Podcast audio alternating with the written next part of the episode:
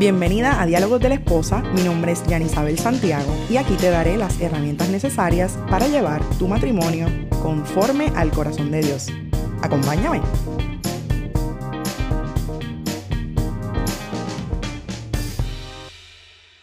Hola, hola, bienvenida nuevamente a Diálogos de la Esposa. Por aquí te habla Yanisabel Santiago y quiero darte las gracias por conectarte una vez más conmigo el episodio de hoy es el episodio número 52, el cual he titulado ¿Te sientes preocupada por algo? Pues habla con Dios. Así que no te despegues y sigue escuchando, que sé que este episodio será de bendición. Pues como te estaba diciendo, hoy vamos a hablar acerca de la preocupación y de las cosas que la preocupación puede causar en nosotras como mujeres.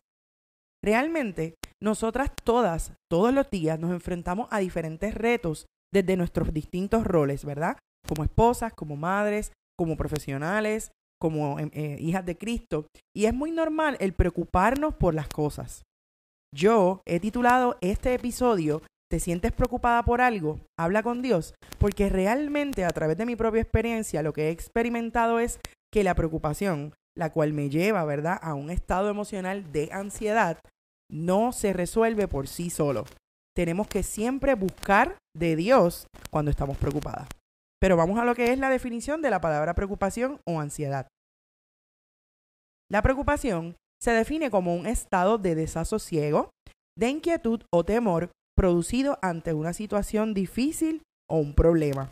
De la misma manera, el diccionario Webster define la ansiedad como esta forma de que es una inquietud dolorosa de la mente sobre un mal inminente o anticipado, también repite en la definición de ansiedad que es desasosiego sobre un mal posible o inminente o un evento futuro desconocido.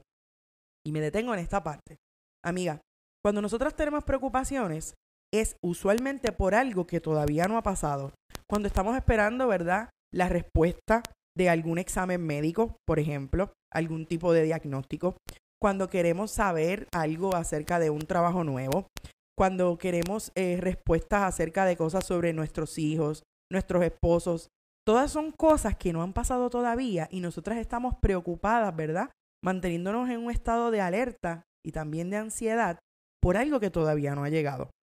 Es bien importante que sepas que en el libro de Lucas 10, del 38 al 42, Marta sentía una inquietud en cuanto a si serviría la comida de forma apropiada o a tiempo. ¿Qué hizo el mismo Jesús cuando Marta estaba ansiosa? Y María era la que se había sentado, ¿verdad?, a escucharlo. Y le dijo que no se afanara, ¿verdad? Porque ella, por estar recogiendo, limpiando y haciendo los, los quehaceres del hogar, se estaba perdiendo de lo más importante. Y aquí estoy parafraseando. Si quieres saber la historia, como te dije, pasa por el libro de Lucas, eh, eh, capítulo 10, versículos del 38 al 42, para que vayas allí y lo leas. Pero te traigo esta historia para que veas cómo el afán de una mujer no le estaba permitiendo disfrutar el tiempo, ¿verdad?, que ella tenía de que Jesús, de que el Señor estuviera en su casa hablando palabra y siendo un bálsamo, mientras María sí lo estaba disfrutando. Nosotras las mujeres muchas veces permitimos que las cosas que nos pasan a nuestro alrededor nos dominen. Aquí es donde entra el habla con Dios. ¿Por qué? Mira, cuando nosotras tenemos estas preocupaciones que te acabo de mencionar varios ejemplos, no vamos a resolver nada con, por ejemplo, no dormir pensando en lo que va a pasar. El precio de la preocupación es tan y tan grande que nos puede enfermar emocionalmente, que nos puede enfermar físicamente e incluso nos enferma espiritualmente y nos puede llevar hasta la desobediencia hacia Dios, porque el estar preocupada nos hace ¿verdad? Dejar de tener nuestra mirada enfocada hacia lo que Él quiere. La ansiedad, amiga, es una de las artimañas que utiliza el enemigo para cautivarte, para alejarte del plan de Dios, para alejarte de tu propósito, ¿verdad? Perdón, de su propósito. Y yo quiero dejarte aquí una palabra bien importante que dejó Pedro. En primera de Pedro 5.7 dice, Pongan todas sus preocupaciones y ansiedades en las manos de Dios porque Él cuida de ustedes.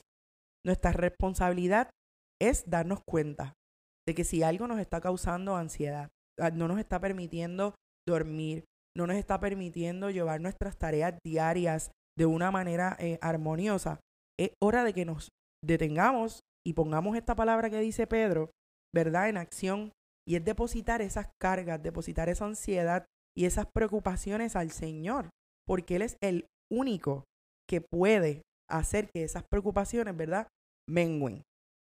Yo traigo este tema eh, aprovechando que he hablado en los episodios pasados, ¿verdad?, del matrimonio, de qué cosas podemos hacer para ser mejores esposas y para ser mejores eh, madres.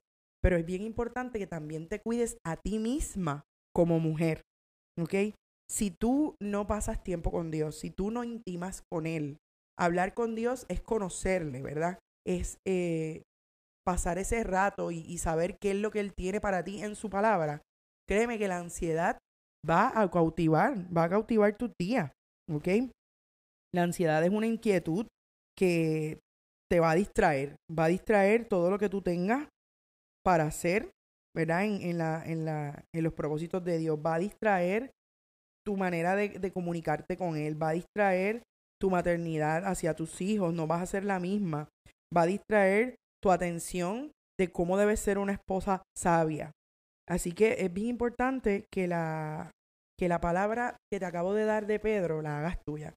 Y la hagas tuya porque la ansiedad de poder, la ansiedad, perdón, puede causar que tú te alejes de todo lo que necesitas para que puedas, valga la redundancia, ¿verdad? No estar ansiosa. Así que hoy que quiero darte este consejo, amiga. Habla con Dios, busca tu tiempo con Él, escúchalo, lee su palabra, escudriñala. Dile a Dios que te hable a través de ella y busca todos estos versículos que hablan a través, ¿verdad?, de la palabra sobre la ansiedad y la preocupación. Que te di uno, pero son muchísimos, muchísimas historias, muchísimos ejemplos.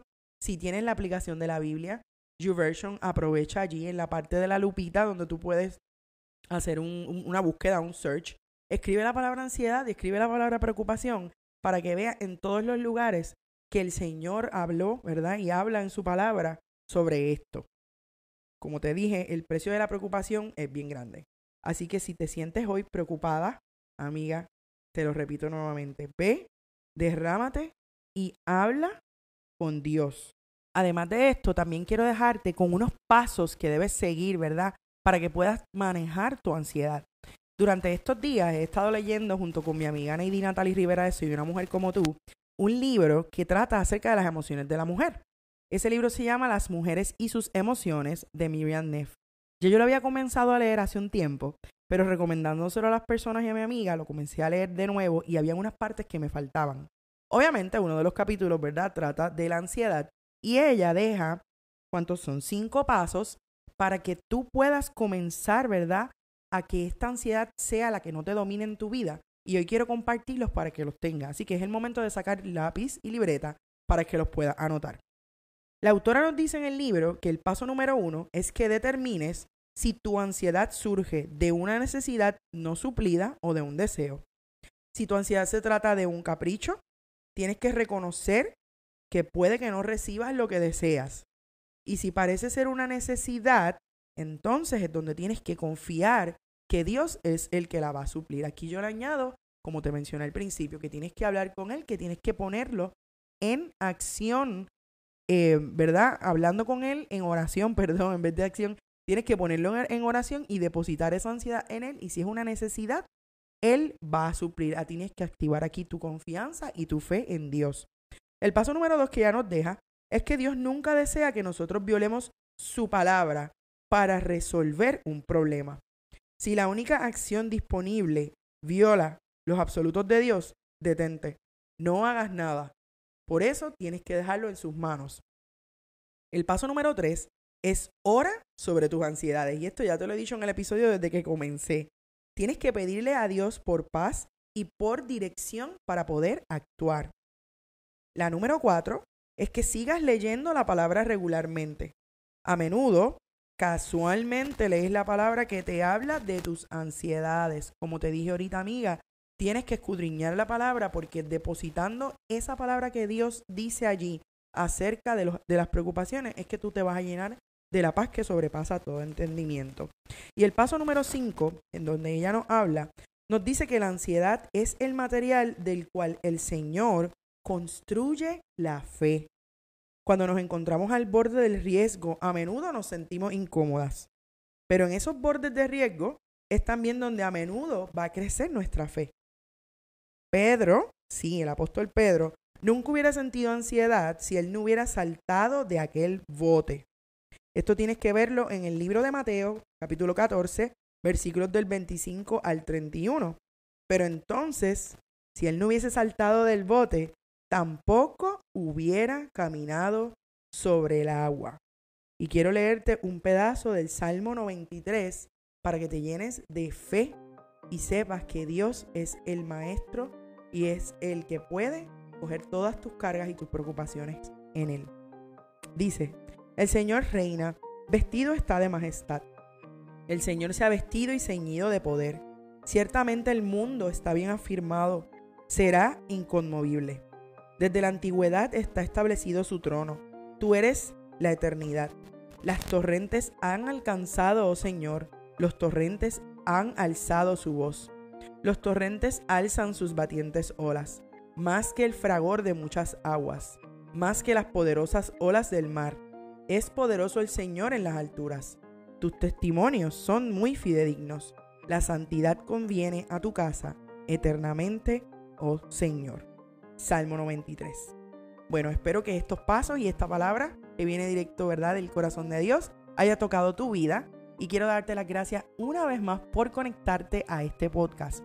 Si es la primera vez que me escuchaste, no olvides pasar por todos los episodios, que ya tengo 51 episodios anteriores a este, en donde hablo del matrimonio, de la maternidad, de mi testimonio como esposa y transformación de vida. También puedes seguirme en mis cuentas de redes sociales, sobre todo en la cuenta de Instagram, que es donde me mantengo, ¿verdad? Dando recursos e información que son especialmente para ustedes las esposas, para que tengan un matrimonio como Dios lo diseñó.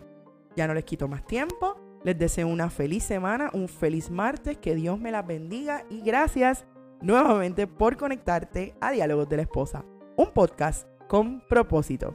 Chao.